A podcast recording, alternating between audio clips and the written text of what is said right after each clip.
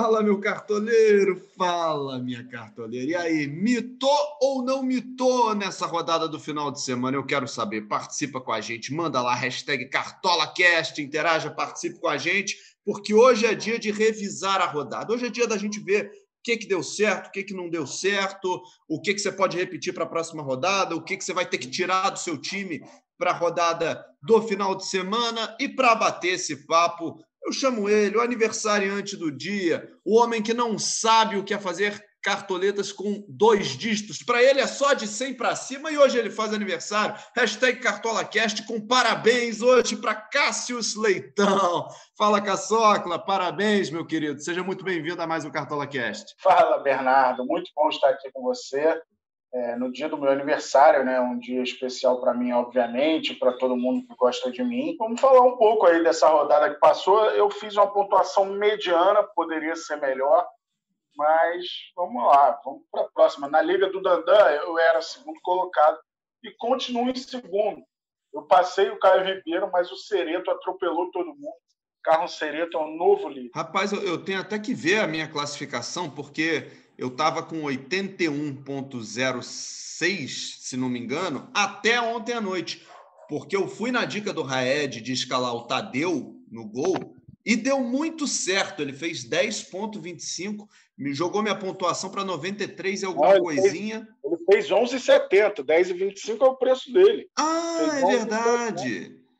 É verdade. Ele fez 11,70, por isso que a minha pontuação foi para 93 e alguma coisinha e, e, já me deu aquele upgrade legal, né? Tadeu me ajudou. Deixa eu até ver aqui a minha, minha classificação. Deixa eu ver. Se abrir rápido, eu vou ver. Depois, qualquer coisa eu falo depois. É, vamos seguir. Depois eu falo a minha classificação.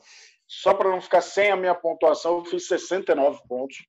E eu fui para esse jogo de segunda-feira com o Gustavo Ferrares. Ele me deu 0,10 pontos. Então não, não me ajudou Rapaz. muito no meio de campo. Eu fugi de Rafael Veiga por causa do clássico. E aí me dei mal, apostei em Gustavo Ferrarez e me ferrareis, né? Aqui, só para não, não fugir dessa liga aí do Dandan, os cartobrabos, eu estava em 13º, fui para 12º, ganhei uma posiçãozinha aí, obrigado ao mito monstro Tadeu, Tadeus, como um gato, mais uma vez, não foi vazado, fez boas defesas, errou muito passe, podia ter pontuado melhor, mas já me, já me garantiu mais uma posição aí na, na Liga dos Cartobrabos.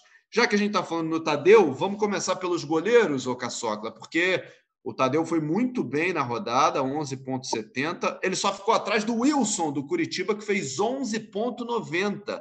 Quem botou o Wilson arrebentou, né? Isso aí, vamos lá. É, os paredões alviverdes comandaram, né? Nenhum dos dois tomou gol. Curitiba Bragantino 0 a 0 O Wilson fez duas defesas difíceis. Aliás, chegou a ter uma terceira defesa difícil no segundo tempo, mas ela foi revisada e retirada. Um lance que ficou claro que a bola ia muito para fora, então foi retirada aquela defesa difícil.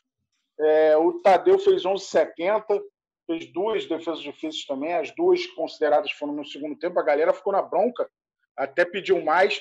Eu, sinceramente, não acho que as defesas do primeiro tempo foram difíceis. Eu acho até que a do a segunda do segundo tempo foi um pouco mais ou menos assim. Ela foi considerada difícil, eu não achei tanto assim. Mas o nosso fornecedor de scouts considerou difícil até pela proximidade, né? Foi uma cabeçada queima-roupa. Mas o Tadeu fez essa ótima pontuação, 11,70. O Goiás ganhou os dois jogos do Atlético Goianiense, né? Duas das quatro vitórias do Goiás no campeonato foram contra o Dragão.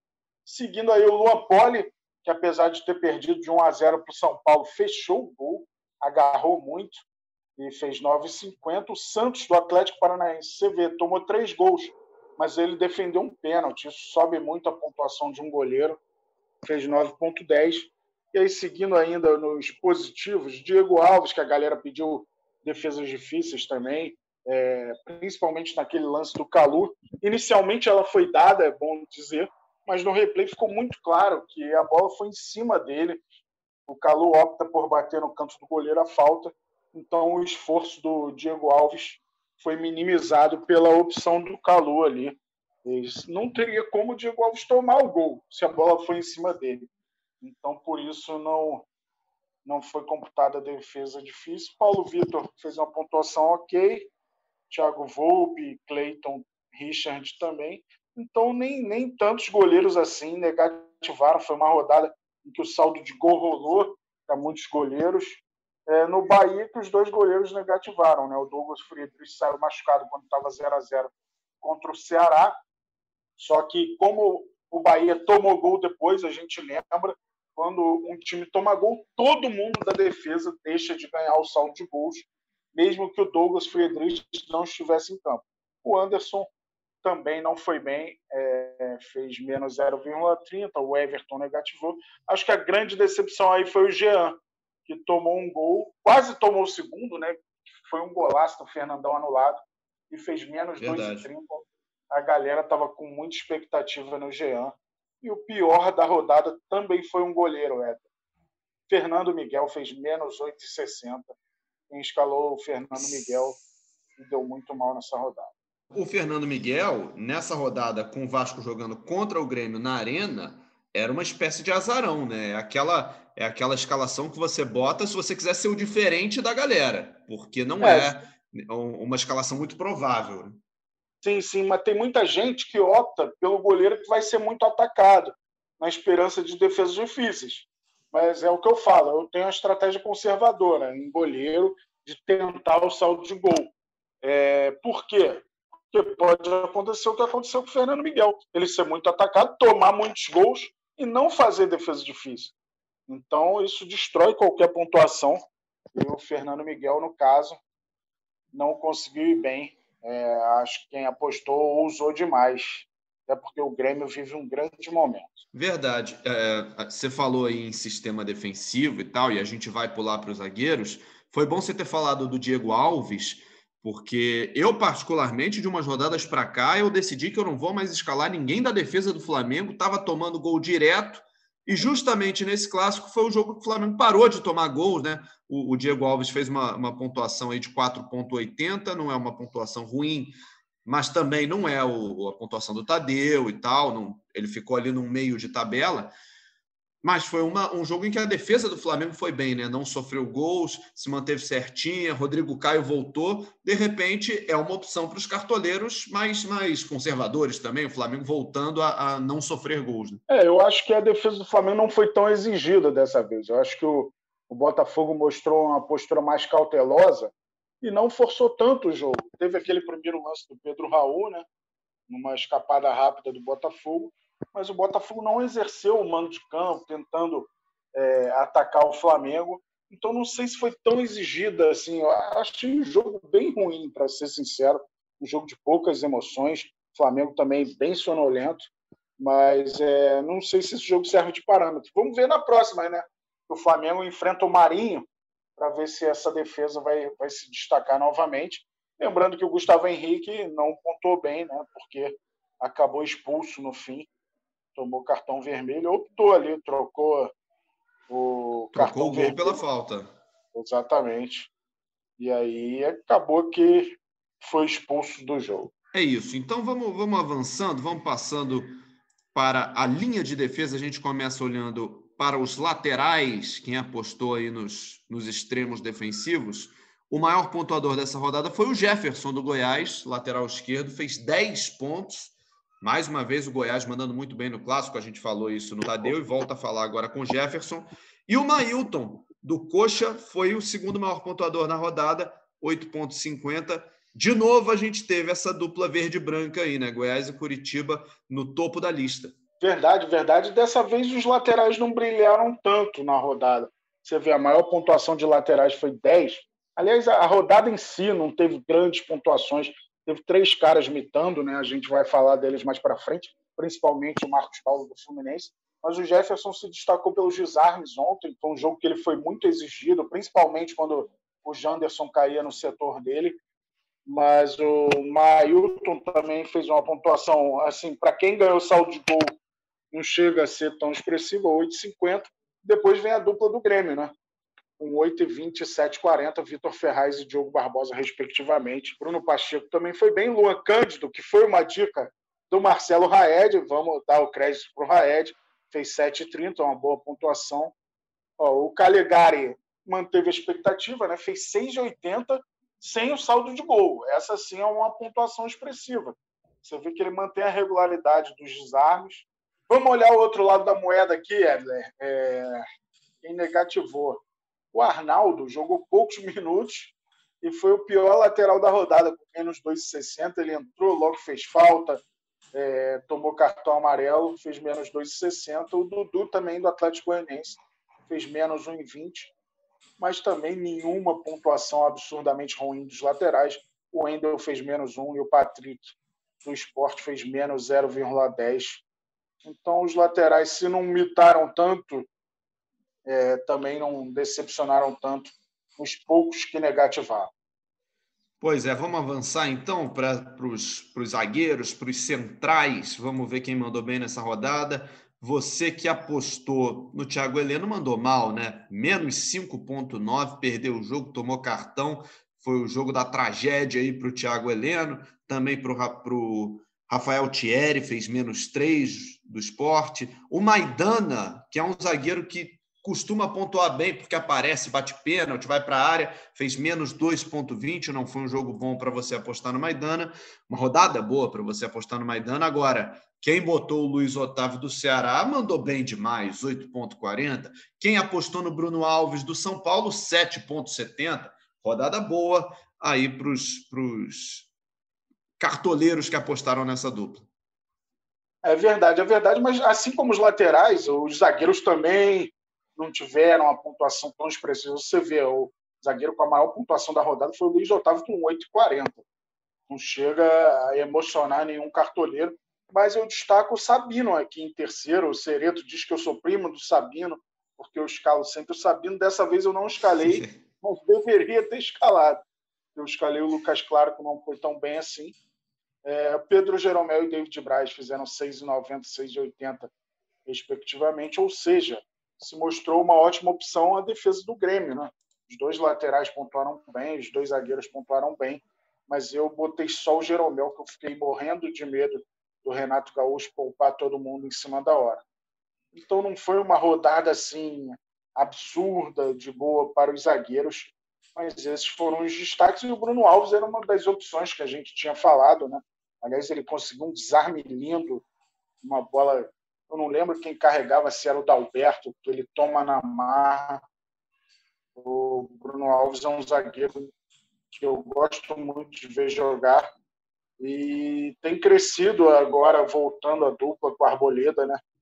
Acho que o São Paulo está muito bem defensivamente. Pois é, você falou aí do Jeromel, eu botei ele no meu time também, fizemos 6,9 com o Jeromel, mas uma dica que eu dei na sexta-feira, e agora eu tenho que fazer a minha, minha parte de, de, de culpa, culpa, aqui também. É, é eu, tenho, eu tenho que pedir desculpa pela indicação, mas a culpa não é minha. É, foi o Lucas Claro. Eu achei que ele, que ele iria bem na rodada pelo Fluminense em casa contra o Furacão. É um zagueiro que pontua, que sobe para a área, que cabeceia. Não fez uma boa pontuação, não, o zagueiro do Fluminense. Estava barato no mercado, é verdade. Foi tentador apostar no Lucas Claro, mas ele fez 0,7. Quer dizer, não é. contribuiu muito ali, não. Verdade, não foi uma pontuação expressiva. Como eu falei, escalei também. É bom a gente falar do Lucas Claro, porque alguns cartoleiros ficaram na dúvida por que, que não foi assistência do Nenê no segundo gol do Fluminense. O Nenê bate o escanteio, aí a bola ia no meio da área, na cabeça do Lucas Claro. Aí um zagueiro do Atlético Paranaense desvia para trás, ou seja, modifica completamente a sequência da jogada e a bola encontra o Marcos Paulo no segundo pau, ele domina e faz o gol. Nesses casos, não é assistência de quem cobrou o escanteio, porque a bola ia cair em outro lugar, um lugar completamente diferente e em um lugar que outros jogadores é, do time do, do cara que cobrou o escanteio poderiam finalizar. No caso, o Lucas Claro estava pronto para cabecear, talvez ele deixasse o dele ali, mas a bola acabou desviada e foi parar no segundo pau Nesses casos, não é assistência. O primeiro gol do Marcos Paulo não teve assistência. O segundo foi um golaço. De golaço, um dos mais bonitos da rodada. Pois aí, por falar em golaços, vamos avançando então aqui. A gente sai da linha de defesa e vai para a linha de meio de campo. Foi uma rodada com muitas opções tentadoras, assim como o ataque, né? Porque teve dois clássicos, teve jogo barbada, enfim, escolher três ou quatro meias aí foi difícil. Para quem joga no 3-5-2 ainda pode variar um pouquinho mais, mas a gente teve como maior pontuador, Caçocla, um cara que perdeu o jogo no campo, que foi o Léo Cittadini do Furacão. Ele fez 13,10. Ele fez o gol, só aí garantiu oito, né? Mas ele foi o maior pontuador da rodada perdendo o jogo. É, e o Léo Stadini não vinha tão bem assim dos cartoneiros para ser uma aposta, né? Ainda mais fora de casa. O Atlético Paranaense até conseguiu resultados importantes fora recentemente, ganhou do Atlético Mineiro, ganhou do Goiás, mas não era um time assim que a galera vinha confiando muito. E aí ele abriu o placar para o Furacão, fez essa pontuação muito expressiva. Ele é um cara que tem feito poucos gols, por isso não tem sido tão olhado pelos cartoneiros. Foi apenas o terceiro dele mas nos desarmes ele manda bem, e aí nesse jogo ele somou o gol a desarmes e conseguiu essa pontuação muito boa, 13 10. É, em segundo lugar, ficou um cara que os cartoleiros apostaram muito, né? aliás, vem numa excelente fase, e como cobrador de pênaltis do Palmeiras, que também está numa fase ótima, o Rafael Veiga correspondeu mais uma vez. Aí uma surpresa também na terceira posição entre os meios, o Pinares do Grêmio, e fez um baita gol também, um gol tirando do goleiro, um chute belo de fora da área, fez 10 e 20. O Everton Ribeiro é, mandou bem ao definir o clássico carioca, fez 10.10, mesmo com cartão amarelo. Então a pontuação do Everton Ribeiro seria ainda mais expressiva se não tivesse tomado o cartão amarelo. E o Vina, sempre ele, fechou o top 5 da rodada 24 entre os meias com 9,40. Foi o único meia que eu acertei, foi o Vina porque eu apostei no Ferrarez. Quem foi o Arrascaeta? Nenhum dos dois foi bem na rodada. Vamos ver aqui os que mandaram mal. Quer falar daí?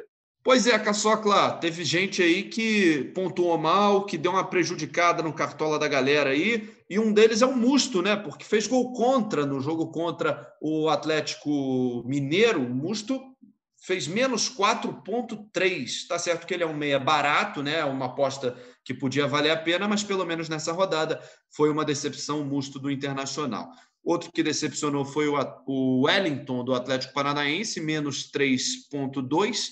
E o Ricardinho, menos 2,70, jogador do esporte Recife.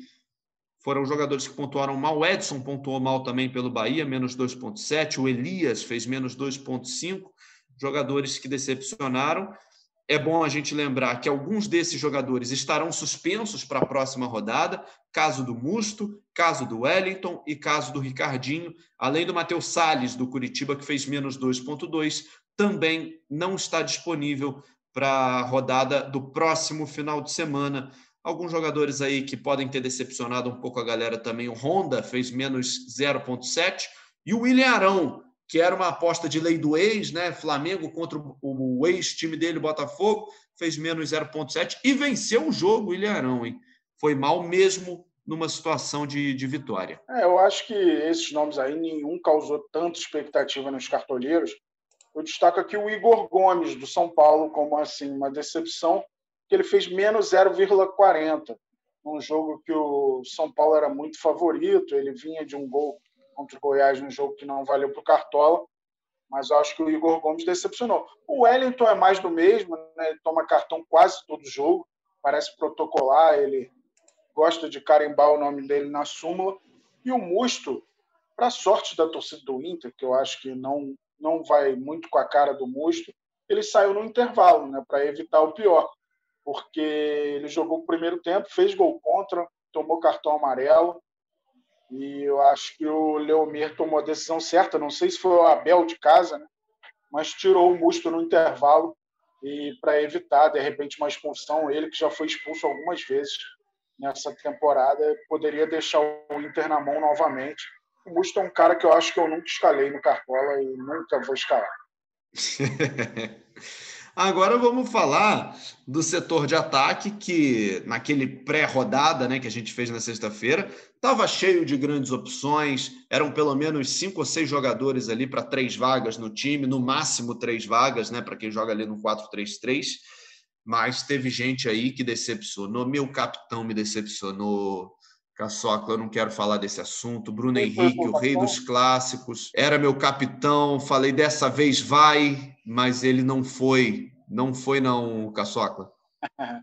Não foi, não foi. O que, que eu fiz dessa vez? Eu costumo, quando tem um jogo de muito favoritismo, tem dois atacantes brilhando, eu costumo dobrar o ataque. Eu fiz isso com São Paulo, Luciano e Brenner. Só que, é, eu tô vendo aqui, o Bruno Henrique fez 4,30. Também não chega a ser uma pontuação de se jogar fora um jogador que não fez gol e nem deu assistência, mas realmente sem o gol, sem assistência, deixa um pouco a desejar. E aí, só que eu caí na besteira de tirar a faixa de capitão do Luciano e levei ela para o Keno. É, o Keno fez seis e pouco, o Luciano fez 12 pontos nessa brincadeira. Eu perdi pontinhos importantes aí, porque o Keno vinha numa regularidade muito forte e aí, naquela dúvida se era o Luciano ou o Brenner que ia imitar, eu decidi botar, tirar a faixa de capitão do Luciano. Mas pelo menos o Luciano garantiu 12 pontos para o meu time. Vamos falar aqui dos maiores pontuadores. Marcos Paulo, 25,40, uma das melhores pontuações da temporada. Aliás, tomem cuidado para escalar o Marcos Paulo na próxima rodada, porque ele está muito valorizado. Valorizou quase cinco cartoletas, então é um risco grande de perder cartoletas aí. Diego Souza fez 16 10 com ele, sempre lei do ex, fez dois gols contra o Vasco. Ele está suspenso da próxima rodada, deve jogar o Turim contra o Goiás. E o Marinho, sempre ele. Eu não apostei dessa vez, como eu falei, com o Santos e Palmeiras. É, fiz essa bobagem e sempre ele fez 13,60. Eu achei, a gente falou do gol do Pinares, é, do gol do Marcos Paulo, eu achei o gol do Marinho também sensacional. É, o jeito que ele faz para dominar a bola no alto, assim, é, mostrou muita técnica, raça, e ele sai que nem um trator, chuta da forma que a bola cai e faz um belo gol impressionante a fase do Marinho. E ele é batata no Cartola, cara. A média pois dele é, 10,60 de média, impressionante é absurdo e ele justifica toda a rodada, né? Impressionante. Eu também tirei ele do meu time para essa rodada, me arrependi. Eu botei o Bruno Henrique, que eu já falei aqui, com, com a dobra de pontos ele fez 8,6. O Luciano, que fez 12, foi uma boa aposta. E eu fui na do nosso querido Rafifa, botei o PP. Meu trio de ataque foi PP, Luciano e Bruno Henrique. O PP não foi mal, ele foi bem para a rodada porque o time pontuou e ele participa muito, mas ele não fez o gol que a gente estava esperando, né? Tentou dar aquela encobrida ali no Fernando Miguel, jogou a bola na trave, podia ter caído dentro, né? eu não ficaria triste, porque aí ele pontuaria mais ainda, mas ele fez nove pontos para um atacante que não fez gol, é uma boa pontuação. Não, boa pontuação, além de. Ele ganhou três pontinhos nessa bola na trave, né? Ele deu assistência para o gol do Pinares é uma boa pontuação, 9 pontos. Você vê que supera até a boa média dele de 7,30. Então, não dá para negar que foi uma boa pontuação. Ah, se eu tivesse posto o PP no meu time, é, ou no lugar do Brenner ou do Keno, já melhoraria um pouquinho a minha pontuação. Ó, Rafael Moura foi a surpresa da segunda-feira, né? fez 7,20. Mesmo com gol, ele acaba perdendo uns pontinhos por ser um cara do contato, faz muitas faltas mas foi uma pontuação legal aí do Rafael Moura. Pois é, e para o comando das equipes, quem se destacou mesmo, né, o professor que foi bem demais, foi o nosso querido Renato Portaluppi. Foi meu professor, é verdade, nessa rodada. Escalei ele, mandei bem, fez 8,70. Ele e o Guto Ferreira. Guto Ferreira do Ceará fez 7,40 na rodada. Vitória fora de casa contra o Bahia, 2 a 0.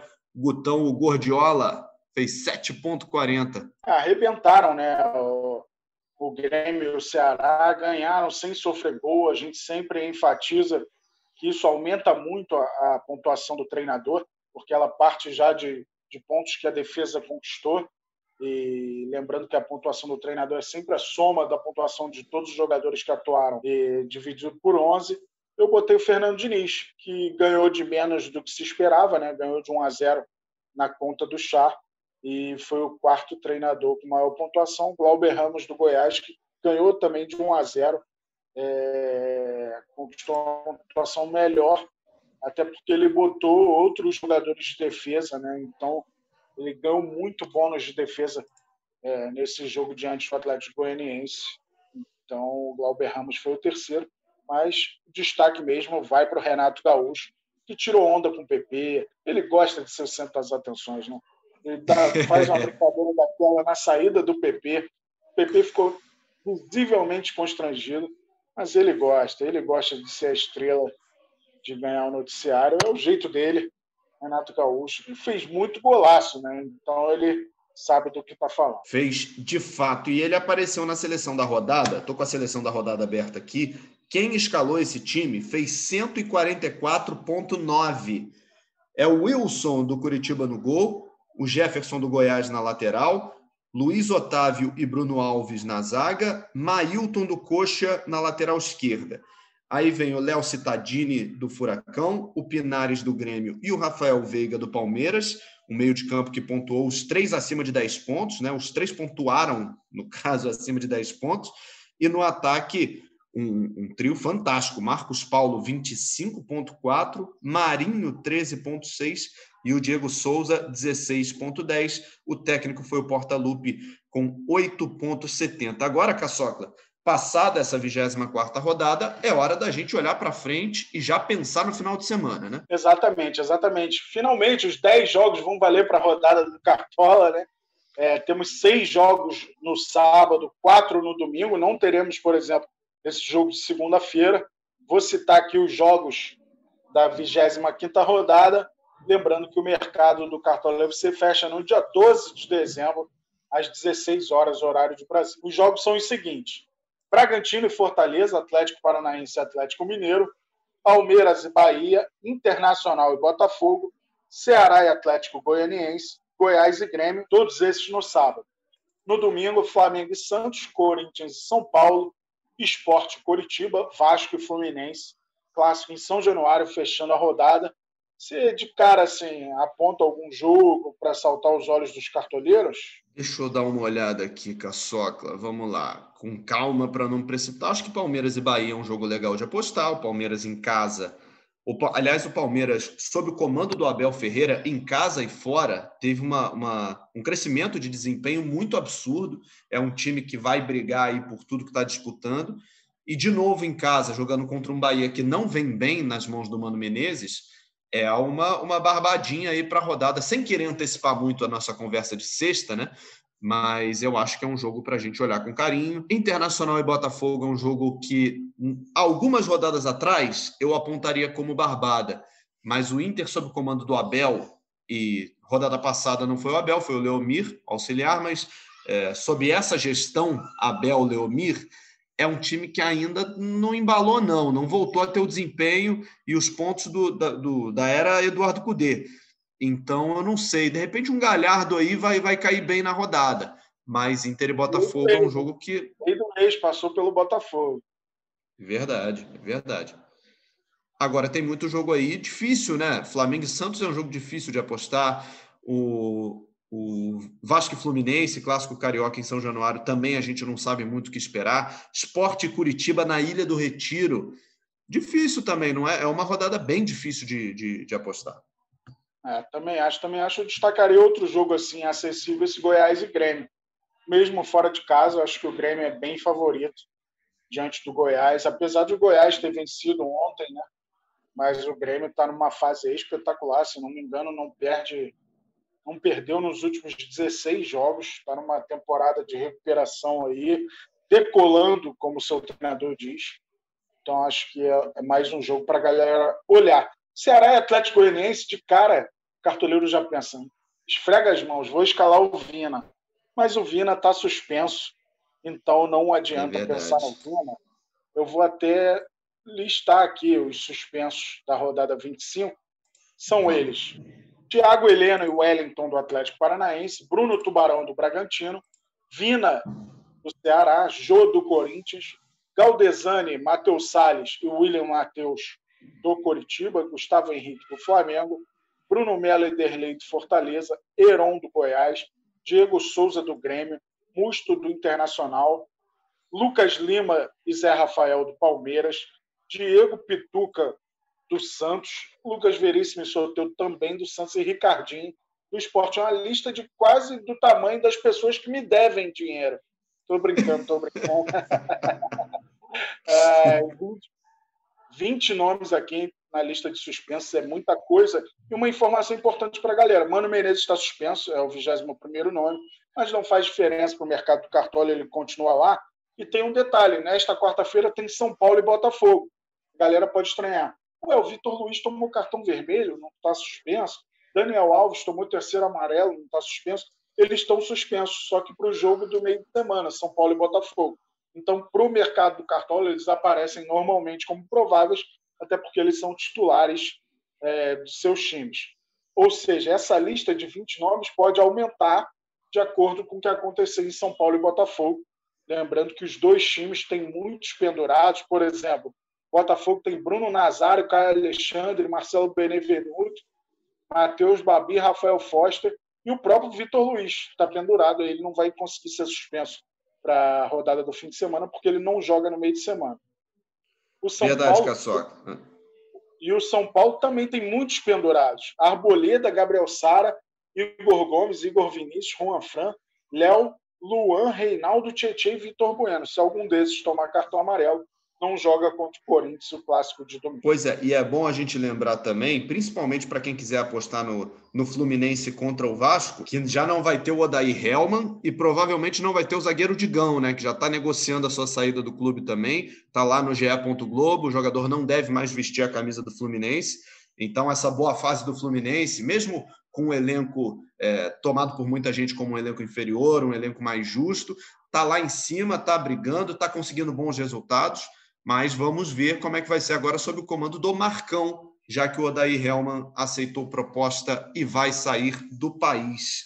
Você acha que dá para manter apostas no Fluminense, Caçocla, mesmo com essa mudança? Eu acho esse jogo bem difícil, mas eu acho que o Fluminense é um tudo que o Odair vinha fazendo. Eu acho que vai, vai ter boas apostas. Para essa rodada não vai ter o Calegari, né? que era uma aposta muito boa. Ele foi para a seleção de base.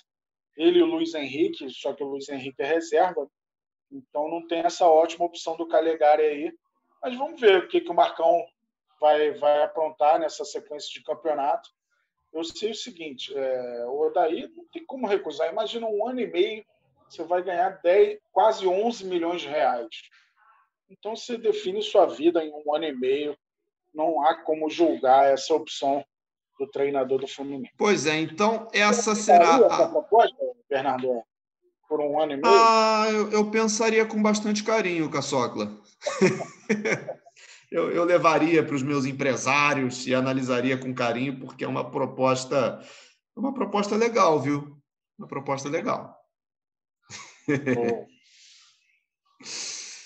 Então é isso, rapaziada. Algo mais, Caçocla, além de separar um pedacinho de, do, do, seu bolo de aniversário para cada um dos nossos amigos que fazem o Cartola Cast aqui, não? Já já estão separados os pedaços. Não sei como eu vou entregar, né? Acho que até a pandemia passar, vai passar esse bolo também. Mas foi muito bom, muito bom passar o aniversário com os cartoleiros também, né? Porque aqui no Cartola Cast a gente está na casa, no carro de cada um dos cartoleiros então foi muito divertido esse papo, a gente fazer um balanço do que rolou na 24 rodada. Na sexta-feira tem mais Cartola Cash. Vamos tentar trazer um convidado especial aqui, é, mas vamos anunciar durante a semana, se tudo der certo. Beleza, Bernardo Edler? Não vou esquecer, não. Amanhã é aniversário de Bernardo Edler. Parabéns antecipado, amigo. Aqui a, a dupla do Cartola Cash faz aniversário muito perto. Eu faço hoje, dia 8, Bernardo Heller faz nesta quarta-feira, dia 9 de dezembro. Parabéns antecipado, meu amigo. Quem será que é o mais velho? A galera não sabe quantos anos você está fazendo e quantos eu vou fazer amanhã. Vamos ver se a galera vai, vai saber aí. Mas a dupla de ataque está afinada, Caçocla, é isso que importa. É melhor mudar de assunto nesse caso aí de mais velho. Parabéns, então, amigo, mais uma vez. São os, os, meus votos e os votos da equipe aqui do Cartola Cast. Lembrando que a gente tem aqui a gerência do André Amaral, a coordenação do Rafael Barros e a edição do Bruno Palamin e da Juliana Sá. Esse é o nosso Cartola Cast, fechando mais uma edição e convidando você para na sexta-feira fechar o seu time com a gente, escalar, pegar as dicas, ver qual é a boa da rodada. Sexta-feira estaremos de volta aqui, onde quer que você esteja ouvindo, né? No GE. Globo, no seu aplicativo de áudio preferido, onde você quiser ouvir, nós estaremos juntos, escalando o time e fechando a, e passando a régua para mais uma rodada. Obrigado mais uma vez por você estar com a gente e até lá. Valeu, abraço!